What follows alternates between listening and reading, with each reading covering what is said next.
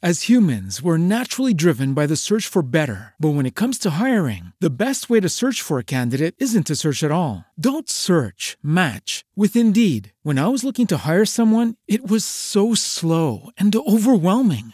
I wish I had used Indeed. If you need to hire, you need Indeed. Indeed is your matching and hiring platform with over 350 million global monthly visitors, according to Indeed data, and a matching engine that helps you find quality candidates fast. Ditch the busy work. Use Indeed for scheduling, screening, and messaging so you can connect with candidates faster. And Indeed doesn't just help you hire faster. 93% of employers agree Indeed delivers the highest quality matches compared to other job sites, according to a recent Indeed survey. And listeners of this show will get a $75 sponsored job credit to get your jobs more visibility at Indeed.com slash podcast. That's Indeed.com slash podcast. Terms and conditions apply. When you visit Arizona, time is measured in moments, not minutes. Like the moment you see the Grand Canyon for the first time. Visit a new state of mind. Learn more at hereyouareaz.com.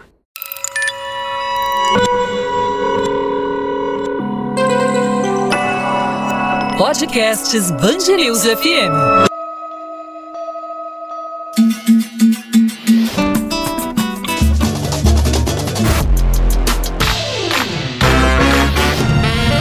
Pretoteca.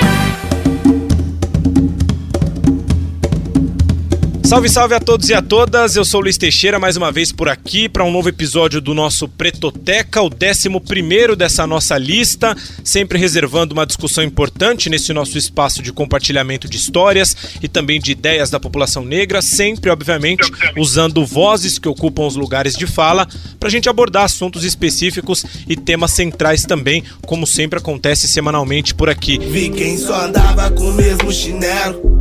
Com o preço de uma casa no seu sapateiro.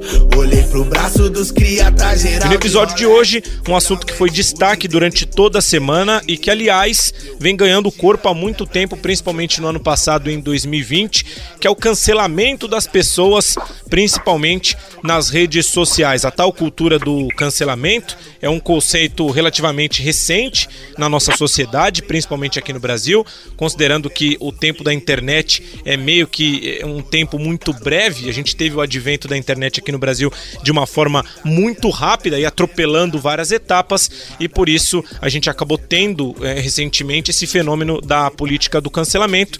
E para essa nossa roda de bate-papo, hoje trouxemos dois convidados especiais, duas pessoas que entendem bastante do assunto. Era 2006, eu com 11 atrás do Puma diz que passou a fase do 12 mola. Atrás de uma novinha pra. Ah, uh, primeiro tomei coragem, depois tomei um fora, inspiração. E, e praticamente dois especialistas para a gente debater um pouco sobre essa questão da política do cancelamento. O episódio 11 do Pretoteca tem a honra de contar com as participações hoje da Bruna Rocha, jornalista, ativista, professora, mestranda em comunicação e culturas contemporâneas e também pesquisadora em análise do discurso e afrolatina em diáspora. Bruna, querida, seja muito bem-vinda ao Pretoteca, uma satisfação tê-la por aqui. Obrigada, Luiz, obrigada. Agradeço a você, agradeço a Milena é, e já parabenizo de antemão pela iniciativa, muito legal. Bruna Rocha é professora mestranda em comunicação e cultura contemporânea, jornalista formada, tem apenas 25 anos de idade, é ativista e pesquisadora em análise do discurso e afro-latina em diáspora. E do outro lado a gente tem o René Silva, considerado um dos 100 negros com um menos de 40 anos de idade mais influentes do mundo, isso em 2018. Já foi listado pela Forbes, já foi listado pelo jornal britânico The Guardian. Hoje o René tem 24 anos de idade, mas criou a voz das comunidades há muito tempo atrás. Ficou bastante conhecido por narrar em tempo real algumas ocupações nas comunidades cariocas no ano de 2010 e hoje também é uma das referências nesse nosso movimento negro e também dentro da comunicação, principalmente nas redes sociais. Renê, uma satisfação enorme tê-lo por aqui e também ouvir um pouco você e compartilhar um pouco da sua história também dentro do nosso Pretoteca. Um grande abraço, seja bem-vindo, querido. Obrigado, muito obrigado pelo convite. Eu fico honrado de estar participando aqui com vocês hoje. René Silva é um jovem de 24 anos de idade que é conhecido desde os 10 por ter criado a voz das comunidades, por narrar em tempo real a ocupação de algumas comunidades no Rio de Janeiro. Além disso, o brasileiro foi considerado um dos 100 negros mais influentes do mundo. A gente está abordando esse tema sobre a política do cancelamento dos negros nas redes sociais, principalmente por conta dos últimos fenômenos que a gente vem acompanhando, mas principalmente também por é, existir uma disparidade entre o cancelamento nas redes sociais com negros e o cancelamento nas redes sociais com brancos. Eu falo em questão de patrocinador, eu falo em questão é, de empregos, eu falo em questão de oportunidades. Então, para a gente começar a entender um pouco essa questão da política do cancelamento, eu queria ouvir você primeiro, Bruna, é, é o que, que você acha dessa política do cancelamento sem uma divisão de, de raça ou de gênero é, e o que, que você entende por política de cancelamento é, é, em cima de todo esse fenômeno que a gente vem tendo nos últimos meses e que está também no ano passado. Todo errado, todo, te quero bem, mas sou todo errado. Olha, Luiz, é, eu venho refletindo sobre isso, né? É, enquanto, desse meu lugar, né, enquanto mulher negra, nordestina, pesquisadora de semiótica, da análise do discurso e ativista, é, venho tentando entender o que é que leva as pessoas né, a, a agirem dessa forma, né? Esse sentimento de que pode, têm o direito, estão autorizadas a, a cancelarem as outras. E eu creio que, fundamentalmente, essa é uma, é uma atitude é uma prática social que dialoga com a cultura autoritária, que infelizmente ainda é, ainda é muito forte no Brasil. Então a gente vive um país que, que ainda é, vive sob resquícios da ditadura militar, com estruturas é, policiais, estruturas de violência muito fortes, muito presentes, que não só estão é, no dia a dia de instituições, mas que estão no dia a dia das famílias. Então, quem aqui é de periferia sabe, eu que sou, sabe que muitas vezes as nossas famílias, inclusive, elas agem a partir dessa cultura autoritária da violência. E eu acho que essa cultura da violência, ela se mistura aí no ambiente digital é, com, com esse essa vaidade, esse egocentrismo, esse esse falso entendimento de que cada um está ali do seu pedestal, que seja a sua rede, que seja seu, é, sua postagem, e faz com que as pessoas se sintam autorizadas a, a cancelarem as outras. É, a grande questão é a consequência prática que isso tem na vida das pessoas. E aí essas consequências é o que vai de fato é, dizer de que corpos estão sendo cancelados, de que corpos são esses que estamos falando, né? E do seu lado, Renê, principalmente pelo fato de, de você vir da comunidade, é, eu falo de vir da comunidade porque eu também cresci dentro da periferia, é, e muitas vezes a gente acaba sendo um pouco cerceado é, é, dessa bolha da comunicação se a gente não, não estiver totalmente inserido dentro das redes, né? É, é, como que você, como um vanguardista nessa questão de comunicação dentro da periferia, enxerga essa questão da política do cancelamento, principalmente com essa onda gigantesca que a gente teve nos últimos meses? Terror da bola na escola, o causador das confusão. Inteligente, problemático, melhor na redação, largou o estudo. É, eu enxergo da seguinte maneira: eu vejo que a cultura do cancelamento ela não surge aqui no Brasil, né? Ela começa lá nos Estados Unidos, ela vem de fora, né? Nos Estados Unidos isso já é uma cultura, não é de hoje, né? Tá chegando no Brasil agora, né? Mas já existe há muitos anos nos Estados Unidos, já existe em outros países da Europa, em outros lugares, e eu percebo que é muito mais quando as pessoas não concordam com a opinião de alguma pessoa que, que chegou a, a uma, um patamar de autoridade no assunto, determinado assunto, e quando você começa a discordar de certas atitudes, né, de certas situações que você conclui que são incoerentes, que divergem com o que a pessoa pensa, com o que a pessoa diz, né, aquilo faça o que eu falo e não faça o que eu faço, por exemplo, né, essa famosa frase que a gente tem por aí, né, faço o que eu faço, faço o que eu falo, né, não faz o que eu faço. E eu vejo isso muito, principalmente nas redes sociais. Mas acho que são várias bolhas, né, em que a gente vive. Hoje mesmo eu estava almoçando com um médico aqui da comunidade e ele é super fã da Carol Conká, mas ele nunca não vê o Big Brother, ele não vê. E ele falou assim, o que está acontecendo? Porque eu adoro a Carol Conká e as pessoas estão falando dela, estão falando do reality show, mas eu não sei o que está rolando. É, mas eu adoro ela e tal. Aí eu falei, não, é coisas do programa, falar e tal. Mas o que eu vejo, o que eu percebo é que a gente tem várias bolhas, né? A gente está em vários lugares e são bolhas muito diferentes, né? Você tem as bolhas das suas vidas, tem as, as bolhas dentro das redes sociais e tem as bolhas das bolhas, né? Quem são os seus seguidores, quem são as pessoas que te acompanham, que te seguem, né? E por que te seguem, enfim.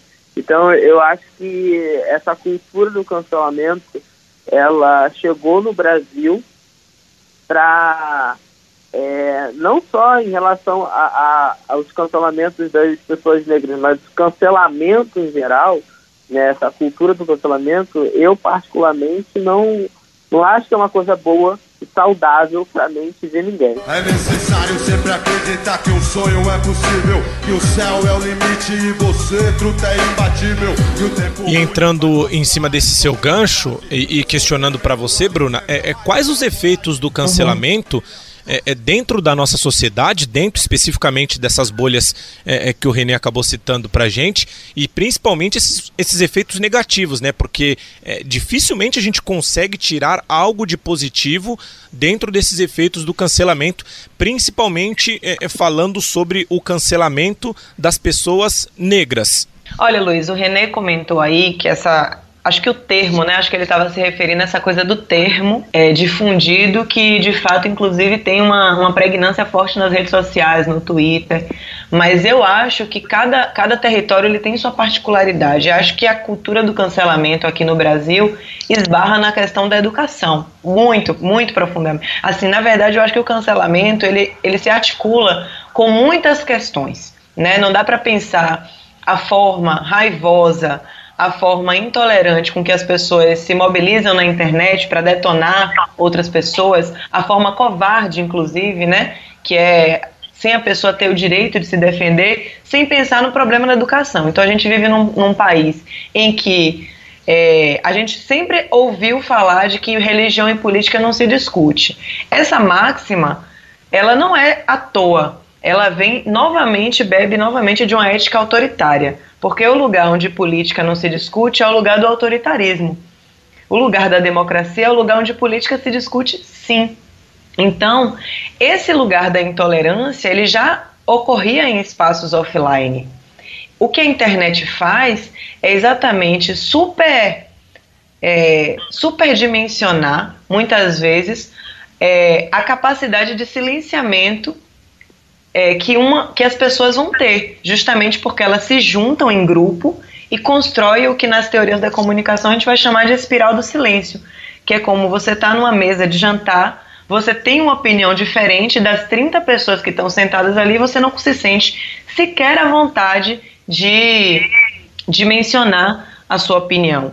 Então, o cancelamento ele, ele tem primeiro consequências, na minha opinião, de maneira geral, para o desenvolvimento de um outro projeto civilizatório, porque a gente vive um projeto civilizatório no Brasil ainda pautado na violência, na violência histórica das heranças que nós temos de escravismo, de colonialismo e de ditadura militar mais, mais recentemente. E os setores que, que sempre construíram nesse país um movimento de tentar disputar um outro marco civilizatório, que é o marco da democracia, o marco da da, da colaboração, o marco da conversa, da discussão, é, está retrocedendo diante do avanço dessa cultura do cancelamento.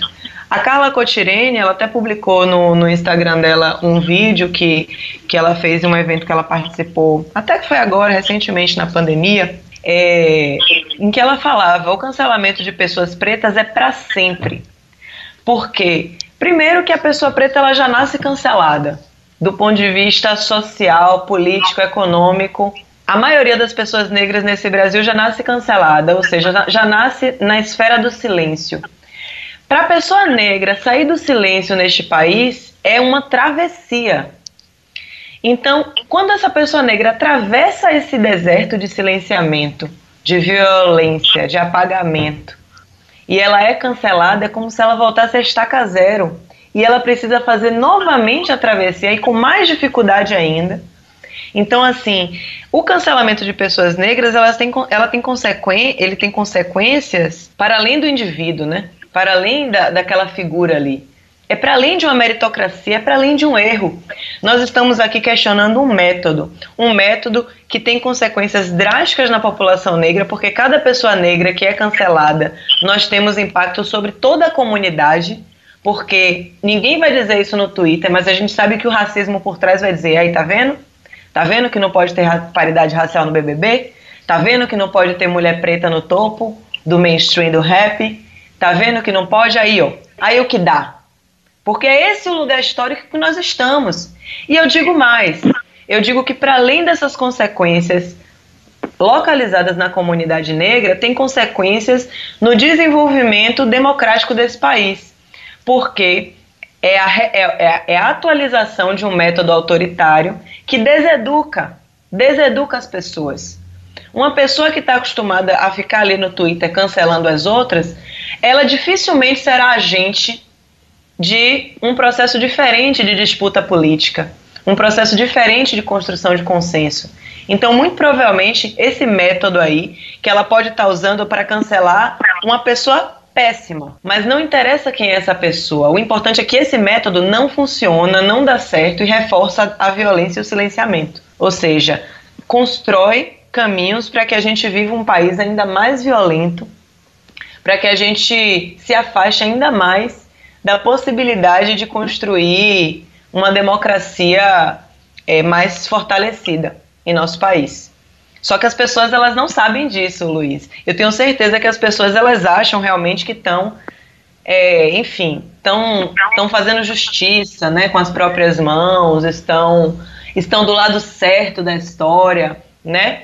Por isso que a gente fala do método. A gente nunca fala do mérito, porque o mérito ele pode mudar. O método não pode mudar. O método tem que ser o método do diálogo, da conversa. Então, é difícil. Tempos, tempos difíceis. Pelo chão, pelo amor, pelo sangue, pela cor. Fidelidade, lealdade em nome do Senhor.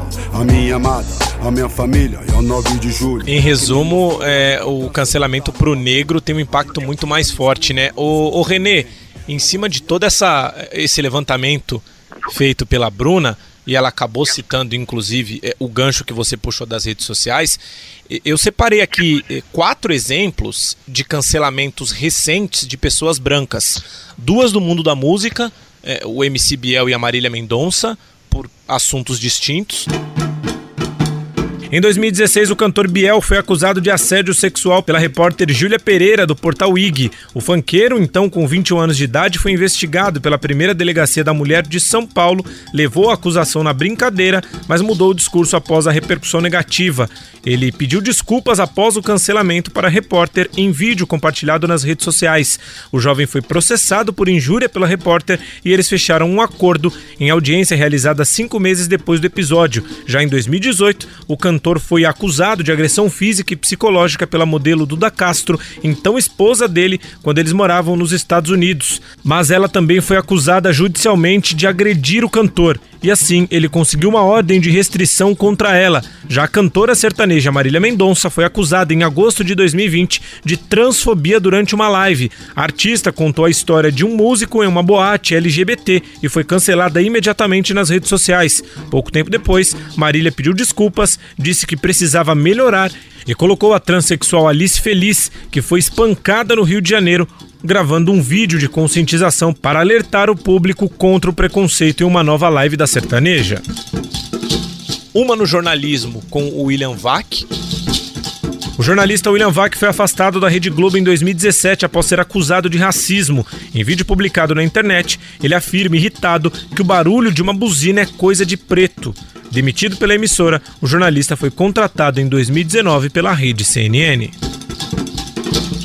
E a última no Big Brother Brasil, porque você acabou levantando o tema da Carol Conká com a Ive. Participante da edição de 2020 do reality show Big Brother Brasil, Ive Moraes passou pelo cancelamento após os recorrentes votos no participante Babu Santana e algumas atitudes dentro da casa. Após sair do programa, Ive, que também foi acusada de racismo, foi uma das participantes com mais propagandas publicitárias gravadas. E o que essas quatro pessoas têm em comum é que elas são brancas. E após esse período de, de, de cancelamento, as consequências profissionais e sociais para essas quatro pessoas é, tiveram uma reviravolta positiva porque a, Marília Mendonça é, ela veio pedir desculpa, obviamente, ela teve é, um boom em aumento de, de propagandas, de publicidade também em seguidores de redes sociais. O William Vac, depois é, de todo o processo de demissão, ele conseguiu trocar de empresa e hoje está muito bem empregado novamente. A Ive teve um boom também de patrocinadores logo após a saída dela da, da casa do Big Brother. E, e, o MCBL também teve um caso recente de, de, de, impacto positivo na imagem saindo das redes sociais. E agora a gente vive é, é, um momento reverso com os negros dentro do Big Brother Brasil. E, e é só a gente abrir qualquer site, é, Twitter, Instagram, redes sociais, que a gente percebe que há cancelamento de pessoas é, negras. É que as ruas me lembram o massacre da Serra Elétrica. Eles tentam roubar, é o massacre da cerca elétrica. É, é para o negro, o cancelamento tem um impacto mais forte. É, você concorda exatamente com todo esse levantamento feito pela Bruna e, e você acredita que em caso de retrocesso para o início de tudo, como a Bruna disse, é, isso acaba tendo uma tortura psicológica e muitos dos negros não conseguem reiniciar esse caminho? Com certeza, a Bruna está certíssima na fala dela, com certeza. É, é exatamente isso, assina embaixo, Bruna.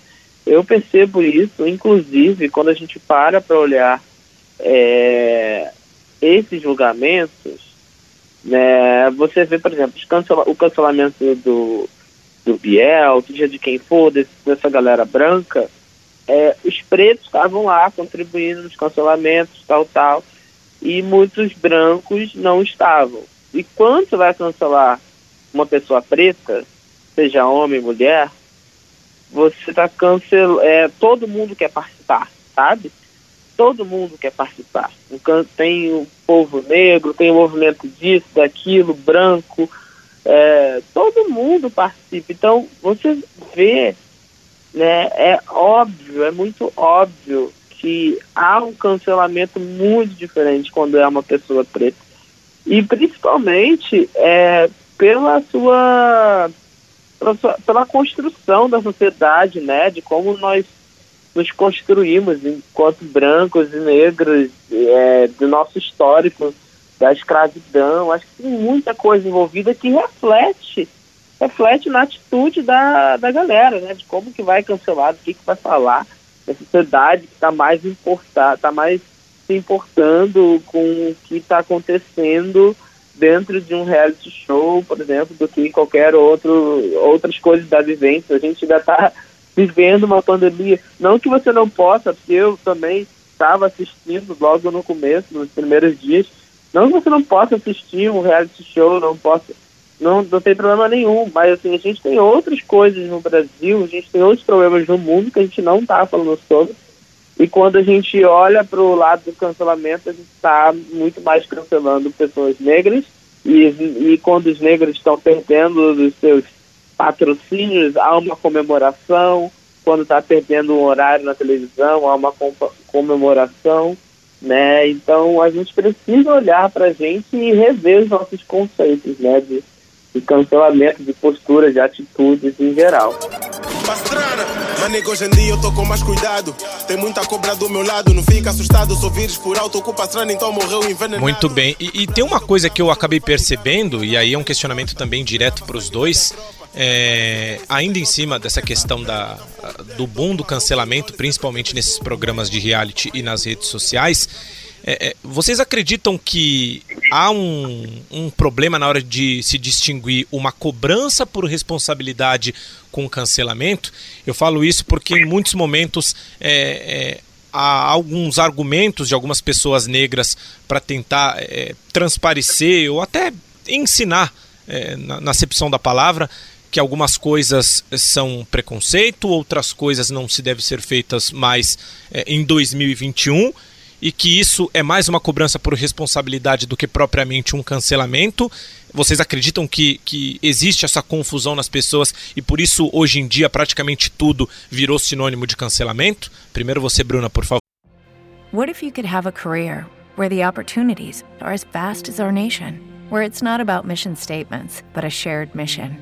At U.S. Customs and Border Protection, we go beyond to protect more than borders from ship to shore, air to ground cities to local communities, CBP agents and officers are keeping people safe. Join U.S. Customs and Border Protection and go beyond for something far greater than yourself. Learn more at cbp.gov/careers. É, não, eu acho que existe uma grande diferença entre fazer a crítica, diver, ter divergência, fazer o debate, inclusive repudiar uma ação, né? Repudiar um, uma postura do que cancelar uma pessoa. Eu tenho dito que o cancelamento ele parte de uma ilusão imaginária psíquica que as pessoas se sentem de um tribunal acreditando que de fato podem é, individualmente cancelar a vida das outras por conta de uma divergência ou outra. E aí a gente vê todo tipo, toda sorte de oportunismo, quer dizer, eu discordo, eu não, eu não gosto, vamos supor que eu tenho um problema pessoal com Renê na comunidade, a gente é do mesmo bairro, etc. De repente, Renê comete um vacilo público. E aí eu aproveito aquele momento, aproveito a vulnerabilidade, aproveito a exposição de Renê para detonar Renê. Ou seja, eu estou implicando ali meus interesses pessoais numa reflexão que deveria ser política, que deveria ser com relação à postura de René, e não a René enquanto pessoa. Então eu acho que o cancelamento ainda por cima esvazia o lugar da crítica, como você falou, transforma até um ambiente eh, hostil para que pessoas que queiram fazer críticas respeitosas façam. Então, por exemplo, eu mesmo, eu tô, eu, eu, eu evito às vezes quando já está um cancelamento, um ambiente de cancelamento muito forte, às vezes eu evito até de fazer a crítica para não me perder, para não parecer que o meu discurso está se perdendo ali no meio. E acho, é, Luiz, que entre uma coisa e outra existe uma coisa entre o cancelamento e uma crítica responsável existe uma coisa que falta no Brasil que é formação. Formação mesmo, formação política. Formação política ensina muitas vezes a gente a dizer a mesma coisa de maneira diferente. Ensina o que é discordar e o que é desrespeitar.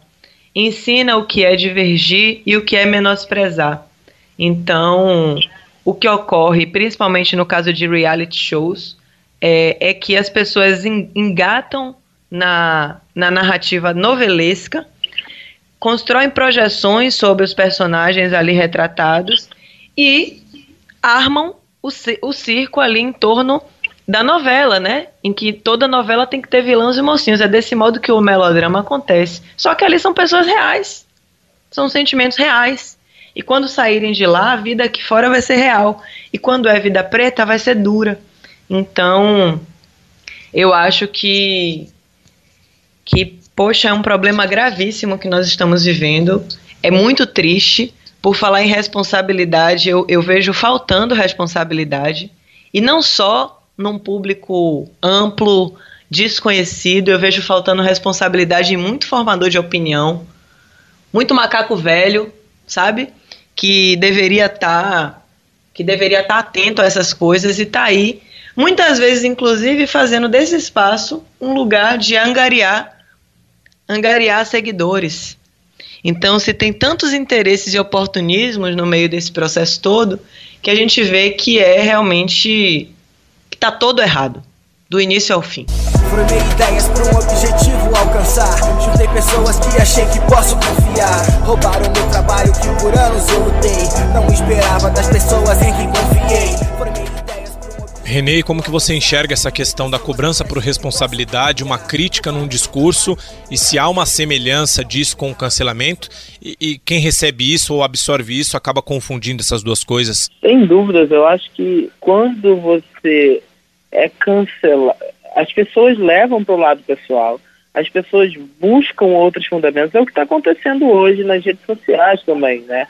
com esse tanto de cancelamentos, com essas coisas todas acontecendo, as pessoas não estão buscando criticar a atitude, a postura, as pessoas estão buscando outros fundamentos, e aí isso tudo acabou acontecendo até notícias falsas, né? Aproveita a onda, que é muito interessante, que todo mundo vai acreditar, que todo mundo está nisso, está naquela mesma energia, naquela mesma bolha, falando a mesma coisa, pensando do mesmo jeito, e aí você percebe que tem, não percebe, na verdade, que pode ter gente criando notícia falsa sobre aquela pessoa porque você tende a acreditar, a sua, tende, a sua mente ela está trabalhada para acreditar que aquilo é verdade, porque você está vendo o que essa pessoa está falando, o que ela está fazendo. Então você vai acreditar que aquilo é verdade.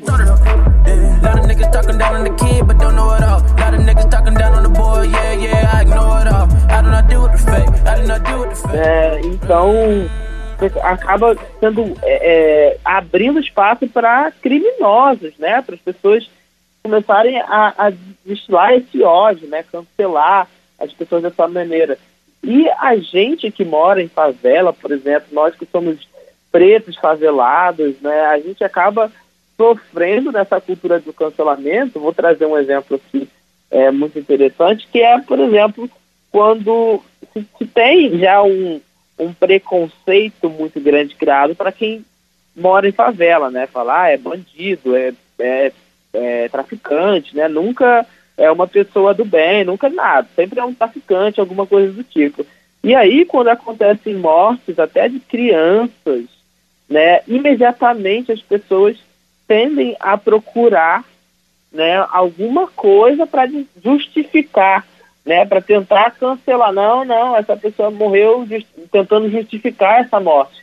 Então, é, é uma situação em que a gente vive ainda no nosso país que me preocupa muito, porque você não está cancelando a pessoa por aquela atitude, você está procurando outras maneiras de tentar justificar o porquê desse cancelamento, o porquê disso e tal. E quando você vai avaliar a postura dos canceladores, né, é muito interessante, porque os canceladores também são canceláveis. Né? Eu fiz essa pesquisa no Twitter, perguntei às pessoas assim, e vocês? Se vocês tivessem uma câmera apenas por um dia, 24 horas, vocês seriam cancelados ou canceladores? Que o café me diz, ouvi o café me diz, duvidava, duvidava, duvidava, duvidava, duvidei. E a maior parte das pessoas falou, seria cancelado e cancelador, seriam os dois, porque eu falo das pessoas e as pessoas vão falar de mim do jeito que eu sou. Então, assim, ninguém, ninguém nesse mundo é, é perfeito, né? Ninguém vai agir da maneira como se espera, como, né? Enfim, cada um tem o seu jeito, muito diferente do outro. Acho que é isso. Permita que eu fale, não as minhas cicatrizes. E infelizmente o nosso tempo aqui é curto, eu também preciso liberar vocês até por conta dos compromissos, mas eu queria encerrar com um questionamento. É, é, em cima de um debate também que, que, que, foi levantado nos últimos meses, e é sempre bom a gente é, recolocar ele na mesa para poder esclarecer, porque a, a, informação sempre é a base mais importante para qualquer tipo de discussão, a informação correta no caso. O, o Sérgio Camargo, que preside a Fundação Palmares, ele a, a, comunidade negra já conhece bem quem é o Sérgio Camargo, é uma pessoa que vai totalmente de contra as bandeiras da nossa luta, a luta do povo preto, e ele aproveitou toda essa questão de, de cancelamento em reality show para dizer que é, todo esse problema, toda essa confusão envolvendo os negros dentro do Big Brother Brasil é, foi para mostrar e para esclarecer para o Brasil que existem pretos racistas. E aí eu pego um texto que, que, que a Bruna compartilhou e escreveu recentemente é, lá no Medium, falando sobre a paridade racial, uma leitura semiótica dela, que ela fala que o Brasil gosta de briga entre os pretos e, e, e as pretas. Eu queria saber é, sobre vocês dois, até para a gente encerrar esse bate-papo focado na política do cancelamento dos negros, principalmente nas redes sociais. É, é, o que, que vocês acham dessa declaração do Sérgio, em cima de tudo isso é, que eu disse sobre o texto da Bruna e, e principalmente sobre esse fervor das pessoas gostarem é, da briga entre os pretos e pretas, até para querer usar isso como uma justificativa é, do racismo deles explícito nas redes sociais. Primeiro você, Bruna, por gentileza. Ah, Luiz, agradeço, agradeço pela citação, pela menção. Lamentável, né? Lamentável, é, o Sérgio realmente, enfim, ele tem opiniões que eu divirjo completamente. Não quero nem me debruçar sobre ele, porque eu acho que ele reproduz aí, ali um senso comum Claro. Sim.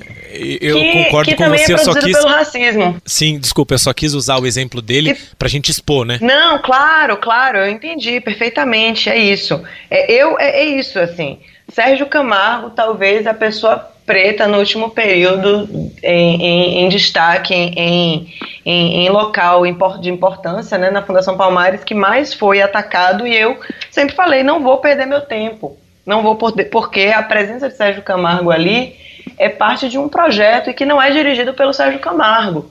Então, o que eu digo, assim, eu acho que essa opinião dele, ela, ela representa, infelizmente, um senso comum mesmo, de que o racismo é a invenção dos negros. Nós ainda estamos lutando contra esse senso comum. É, eu acho muito interessante o que o, que o o René, o René trouxe com relação às fake news, porque o, o, cancelamento ele fortalece o ambiente para que as fake news sejam difundidas. E com relação a, a essa questão que você, que, você, que você traz do meu texto, o fratricídio entre pessoas negras é uma tecnologia fundamental da dominação da branquitude no Brasil, porque o Brasil é um país de maioria negra. Então, a dominação da branquitude deste projeto racista, ela só pode ocorrer se houver fratricídio entre nós.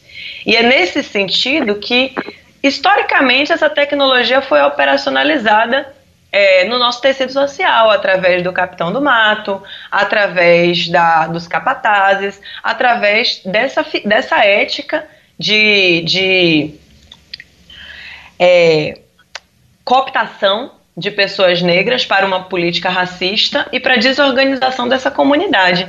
E para além disso, as próprias condições estruturais em que a população negra vive no Brasil é, são condições que conduzem à, à disputa, ao fratricídio, porque nós temos a menor parcela da riqueza do país para ser disputado pela maior parcela populacional. E isso tende a gerar é, tende a gerar problemas né, no tecido social, é, aumentar a violência e tudo mais. Então, é, quando eu digo que o Brasil é um, é um país que gosta de ver preto brigando, é, é, é estruturante, é estrutural. E para mudar essa estrutura, de fato, nós precisamos mudar de posição com relação a algumas, algumas opiniões que estão aí na, na, na, na no senso, né, no, no senso comum. E uma delas é essa, de que o, o preto é quem cria o racismo, né? É quem, então, assim, eu já sabia que que uma edição com mais negros e negras num programa como Big Brother Brasil ia ser uma edição tensionada, né? Por quê? Porque as pessoas estão acostumadas a ver as pessoas negras isoladas é, é, de maneira marginalizada e disputando ali espaço a qualquer custo. Então, quando se tem uma pluralidade de pessoas negras, se vai ver que essas pessoas negras ela têm natureza diferente, jeito diferente, cultura diferente, mil questões, mil defeitos mil, e mil virtudes. Só que o Brasil não está acostumado a lidar com essa pluralidade, com essa complexidade, com as diversas camadas. E um programa como, o, como esse programa que está ao ar, é um programa que ele é ditado para vender. E quando ele é editado para vender, as imagens de controle, como a Patrícia Hill Collins vai falar, né, com relação às mulheres negras, elas são muito, elas são muito lucrativas. É lucrativo que se tenha uma vítima, que aquela pessoa seja vítima o tempo todo. É lucrativo que se tenha uma, um algoz, que aquela pessoa seja vista com algoz, porque essa é a narrativa que vende nas novelas. Então, quando se for ao ar, quando a edição for ao ar, a edição nunca vai mostrar que naquele mesmo dia que aquela pessoa se excedeu ou fez um ou deu um vacilo, ela pode ter ajudado outra pessoa, ela pode ter consolado uma terceira pessoa. Nunca vai mostrar as diversas camadas. Vai mostrar o quê? Ela num personagem fixo, estagnado. Ainda mais se for pessoas negras. Nego drama, entre o sucesso e a lama Dinheiro, problemas, invejas, luxo, fama, nego, drama. E, e para você, Renê, é, qual que é a sua visão é, desse discurso repetitivo em alguns pontos do Sérgio Camargo e essa questão do, do, do, Brasil, por ser um país da falsa democracia racial, por ser um país racista, é, é, de, dentro da estrutura é, de crescimento, é, gostar e, e, e, ter um certo prazer de ver a luta, a discussão e o conflito entre pretos e pretas? Eu costumo dizer que nós vivemos em um país racista, onde a maior parte do, da população é negra e os negros reproduzem racismo. Né? Essa é a minha visão quando eu olho para um cenário do Brasil em que nós temos Sérgio Camargo, temos outros lá, é, o Fernando Holliday, tem tantos outros aí em destaque, né? Agora o Nego Di também no Big Brother, enfim, vários outros que acabam reproduzindo, né, o, o, o racismo estrutural, né? Quando a gente para para olhar e ver a figura da polícia e olha para a figura do segurança do shopping, segurança do mercado, né? Na maioria das vezes ele é um, uma pessoa negra, né? Que acaba reproduzindo esse racismo pela construção da sociedade hierárquica, né? Que nós temos no nosso país, no mundo, né? A hierarquia faz com que isso aconteça e a nossa história também, porque a gente não tem o Museu da Escravidão no nosso país. Nós fomos o último país a abolir a escravidão. Nós fomos, nós temos ainda hoje muitas famílias que moram, que, que têm pessoas, é, escravizam pessoas nas suas casas. Tem visto os casos no Jornal Nacional, os casos nos jornais em geral, passando, mostrando sobre o que a gente ainda vive no século passado, porque pessoas estão sendo escravizadas ainda hoje, pessoas negras.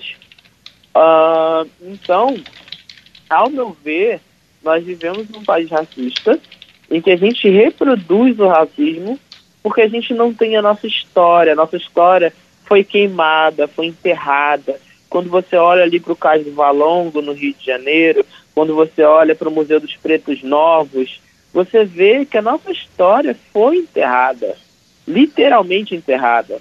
Né? Quando você tem a história dos pretos novos, que poucas pessoas sabem, por exemplo, o museu que foi descoberto a partir do momento em que um casal começa a quebrar o quintal de casa para fazer uma obra e começa a encontrar ossos. E aí eles descobrem que esses ossos eram de pessoas escravizadas que vieram é, do continente africano é, na, nos últimos navios negreiros, enfim. Então a gente começa a perceber que a nossa história do nosso país, criada em cima de toda a escravidão, reflete completamente no país que nós temos hoje, a sociedade que nós construímos. Axé pra quem é de axé. Axé. Pra chegar bem vilão. Assim sim. Independente da sua fé. E que sirva de exemplo essas últimas palavras do Renê também para o conhecimento das pessoas que acompanham o nosso podcast, muitas vezes com informações cerceadas ou com a própria história apagada, para a gente ir atrás também um pouco do conhecimento dos nossos ancestrais. A gente já falou muito sobre isso nos episódios anteriores do podcast. Você pode acompanhar também nos 10 episódios anteriores, mas claro, fica aqui a nossa dica também do nosso convidado de hoje, Renê Silva. Reta final do nosso podcast, a edição 11 do Pretoteca tem algumas indicações especiais para os nossos ouvintes, como acontece semanalmente por aqui. Vamos às nossas indicações e é hora de separar o papel e a caneta para as anotações. No Raio X Cultural de hoje, vamos com a jornalista, palestrante, humorista e ativista Maíra Azevedo, a popular Tiamá. Totalmente ativa nas redes, ela aborda a fundo a questão do cancelamento, principalmente o direcionado aos negros. Arroba Tiamá Oficial nas redes sociais é a nossa indicação desta esta semana no Pretoteca.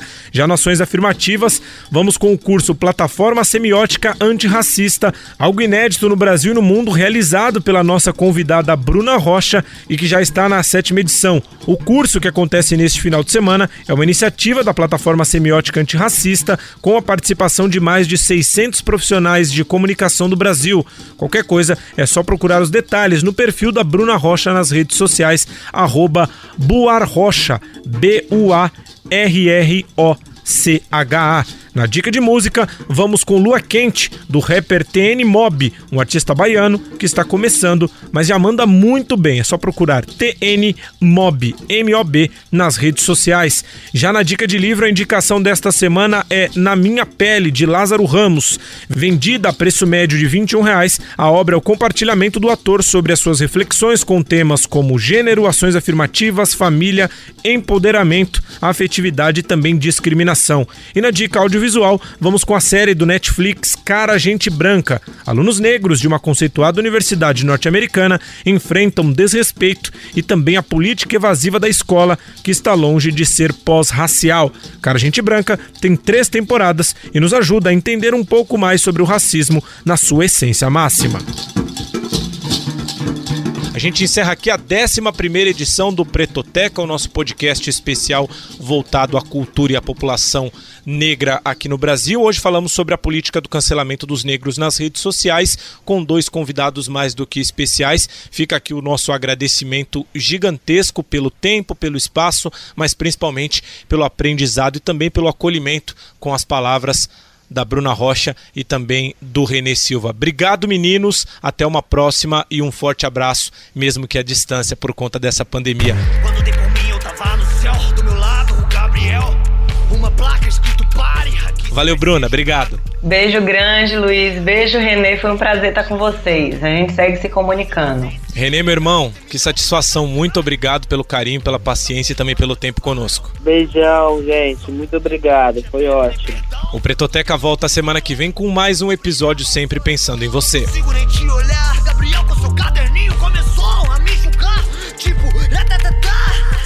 E o episódio 11 do Pretoteca vai em homenagem especial à nossa estagiária aqui da Rádio Band News FM, a Jordana Araújo, que infelizmente no último dia 3 de fevereiro de 2021 pediu um carro por aplicativo junto com o filho dela, o Pietro, e uma viatura da Polícia Militar de São Paulo deu um sinal para o motorista parar o automóvel. O motorista avisou que estava com o passageiro e mesmo assim o policial foi na direção da porta em que estava a Jordana junto com o filho apontando uma arma no rosto dela e pedindo para ela descer.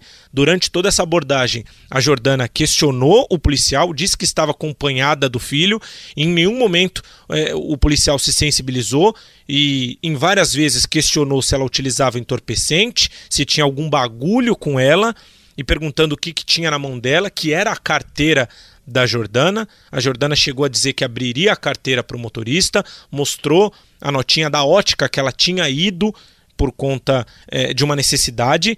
A, a, Jordana relatou tudo isso no Twitter, disse que com a voz embargada a, acabou é, relatando que estava indo buscar o óculos dela. O filho dela, o Pietro, dentro do carro, completamente assustado. Várias pessoas na rua olhando o que estava acontecendo. O policial deixou a Jordana na calçada saiu para conversar com o motorista do aplicativo. E no fim dessa abordagem, o, o policial teve a seguinte frase dita: que moça é só um procedimento, a senhora está liberada. Procedimento esse que, para quem é preto e preta, acaba sendo uma rotina. Mas a gente sabe que esse procedimento é seletivo e, infelizmente, é diário. Então, Jordana, o episódio de número 11 do Pretoteca é em sua homenagem. Ei! Racistas ou otários, nos deixem em paz. Pois as famílias pobres não aguentam mais, pois todos sabem, sabem. todos temem. temem. A indiferença por gente carente que. O Pretoteca tem roteiro, apresentação e locução de Luiz Teixeira, produção e edição de Milena Teixeira e sonorização de José Antônio de Araújo Filho. direito de que forma? Somos meros cidadãos e eles o sistema. A nossa desinformação ainda é a treta, mas mesmo assim, enfim, queremos ser iguais. Ei, tocou! É com vocês, racistas otários, nos deixem em paz. life.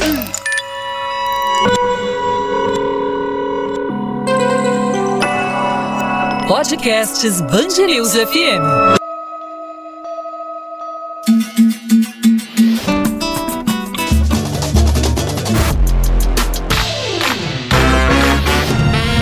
Pretoteca.